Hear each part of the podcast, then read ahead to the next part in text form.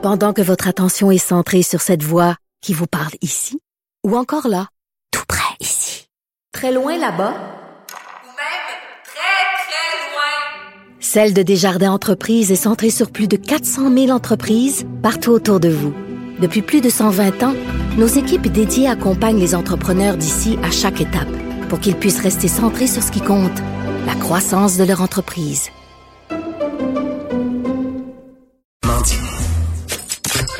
Vincent Dessureau. Passionné d'actualité et d'aviation. Bon, il pilote pas seulement un avion, il pilote aussi une émission. Vincent Dessureau, Cube Radio.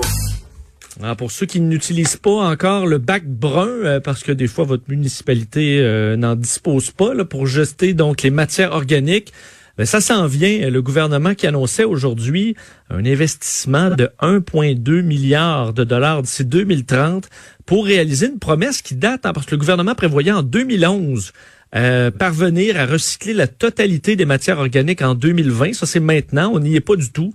Euh, la cible qui a été repoussée en 2022 et là qui est repoussée à 2025. Euh, projet qu'on qualifie d'ambitieux.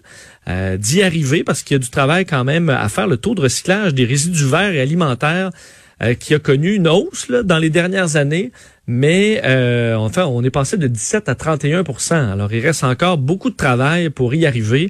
Et dans cette annonce aujourd'hui de ce plan, euh, ça s'est fait en compagnie de, euh, entre autres, la Fédération québécoise des municipalités et de l'Union des municipalités du Québec. On va rejoindre tout de suite la, la présidente de l'Union des municipalités, mairesse de Sainte-Julie, Suzanne Roy. Madame Roy, bonjour. Bonjour. Donc, on le dit, c'est un plan euh, qui, euh, qui prend beaucoup plus de temps que prévu, euh, mais qui est nécessaire selon vous?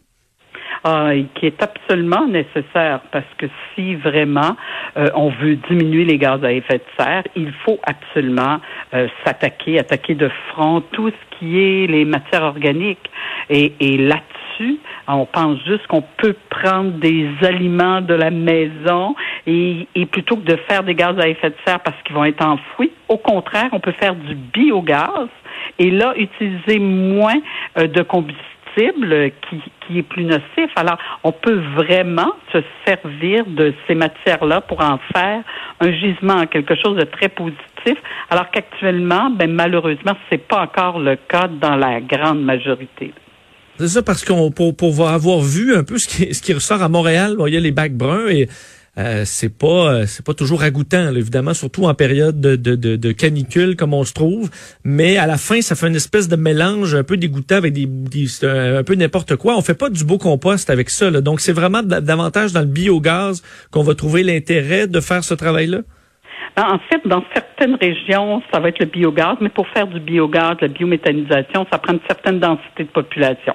Alors là, on pense plus aux plus grandes villes ou à un regroupement de villes. Par exemple, ici, sur la rive sud, nous sommes regroupés 27 municipalités et on fait effectivement de la biométhanisation, donc on fait du biogaz. Et on va l'offrir bientôt aussi à d'autres municipalités. Mais, par exemple, dans d'autres régions où là, on va aller vers du compost, puis effectivement, ça sera peut-être pas les mêmes aliments, les mêmes éléments qu'on va retrouver dans le compost pour s'assurer d'avoir un compost de qualité. Alors, il y a différentes possibilités. Ce qui est intéressant dans, cette stratégie-ci, c'est qu'il va avoir différentes possibilités aussi. Parce qu'on a beau vouloir mettre des bacs bruns partout, là, mais si on n'a pas les infrastructures pour faire du biogaz, pour faire du compost, pour faire de la matière qui va être récupérée, ben ça va finir à l'enfouissement et on n'aura rien gagné. Justement, est-ce qu'il n'y a pas une inquiétude? Parce qu'on a connu quand même ça, euh, Madame Roy, avec le recyclage. donc, on a bien de, de, belles idées vertes, à dire il faut recycler. On a les bacs, on, on nettoie nos trucs, on sépare les, les plastiques, on met ça dans les bacs, mais à bien des endroits, on a vu que ça se retrouvait quand même dans les dépotoirs. Il n'y a plus personne qui veut de nos euh, de notre recyclage à l'international, de nos déchets. Euh, donc, des fois, on fait, on a l'impression qu'on le fait un peu pour pour l'image et qu'au bout du compte, on n'en prend pas soin du, début jusqu'à la fin. Faut éviter de faire cette erreur-là aussi avec le avec les, les, les, les déchets organiques. Et on, on, doit absolument le faire. Les infrastructures doivent être mises en place au même rythme que la collecte, parce que sinon, euh, on aura beau avoir les plus beaux objectifs du monde, ça donnera pas les résultats escomptés. Et ce qui est intéressant avec la stratégie qui a été annoncée aujourd'hui, au-delà des grands objectifs qui sont ambitieux, euh, c'est vraiment qu'il y a aussi les sommes d'argent, le soutien financier à différents programmes, tant au niveau, je dirais, de l'éducation, de savoir qu'est-ce qu'on met dans le dans le bac brun, comment on peut procéder, parce que euh, les gens qui l'utilisent, et plus on l'utilise, plus on découvre des trucs, mieux on fait justement cette récupération de matière-là. Donc, au niveau de la population, enlever les mythes qu'il y a autour euh, du. Et quand je parle de mythe, évidemment, je parle pas de la bébite, là, mais je parle de ce qu'on dit autour du, euh, du bac brun. Et mais en même temps, il faut absolument qu'on ait là les structures d'accueil. Et ça a été long, comme vous l'avez bien mentionné, quand ça a été annoncé la première fois, juste en tracasserie administrative chez nous pour mettre le projet en place, ça a été plus de deux ans. Alors euh, là, évidemment, il y a de l'expérience qui est acquise et on pense que ça va aller plus rapidement et il y aura du soutien financier pour s'assurer qu'on puisse le mettre en place. Euh, en terminant, euh, évidemment, vous, vous vos, municipalités traversent une période difficile comme comme tout le monde. Vous en êtes où dans, dans l'aide, dans les besoins qu'ont les municipalités à travers à travers la pandémie? Alors, on continue nos discussions. Il y a déjà l'élément, une partie je dirais, de l'élément transport collectif. Donc, il y a eu une annonce du gouvernement du Québec de 400 millions pour compenser euh, le transport collectif, je dirais en partie parce qu'on ne sait pas encore ce qui va se passer pour le reste de l'année. Donc, euh, au niveau du transport collectif, il y a un engagement aussi au niveau de la ministre des Affaires municipales qui aura compensation pour les camps de jour parce que les municipalités ont dû euh, augmenter offrir des camps de jour beaucoup plus dispendieux à cause de la distanciation, les nouvelles façons de faire et tout ça.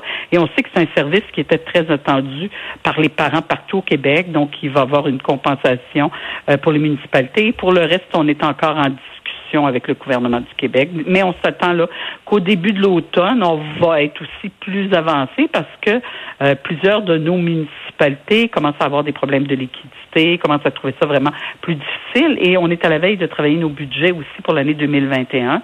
Et l'impact de la COVID se termine pas au 31 décembre 2020. Non, effectivement, mais encore beaucoup de points d'interrogation sur euh, les, coûts qui s'en viennent aussi dans le futur. Ben, Suzanne Roy, merci beaucoup d'avoir été avec nous. Ben, merci pour l'invitation. Au revoir, Suzanne Roy présidente de l'Union des municipalités et mairesse de Sainte-Julie. Alors, préparez-vous d'ici 2025 pour ceux qui n'ont pas le bac brun. Ben, euh, ça s'en vient. Il faudra apprendre à l'utiliser hein, parce que c'est pas tous les. Euh, j'ai quelques voisins là où ça devient difficile de soit c'est le jeudi, tu le sens là que c'est la collecte. Là. Tu le sens parce que ça sent le vomi, c'est dégueulasse. Alors euh, tranquillement, on apprend à OK, où est-ce qu'on met ça pour pas que ça sente trop, pour pas que les verres blancs prennent le contrôle. Il y a un peu d'apprentissage pour le bac brun. Et sais, pour avoir écouté la série Éboueurs, euh, évidemment, les éboueurs font euh, font la récupération. Et le dernier chiffre, celui que tu veux pas, c'est le compost. Parce que c'est même eux, là, après des jours à faire ça, des années dans certains cas, le cœur te lève. Alors, euh, c'est, c'est pas toujours beau ce qu'on retrouve dans nos bacs de compost, mais bon, si ça peut aider à l'environnement, pourquoi pas. On va faire une pause et euh, on parle du Québec dans notre assiette au retour.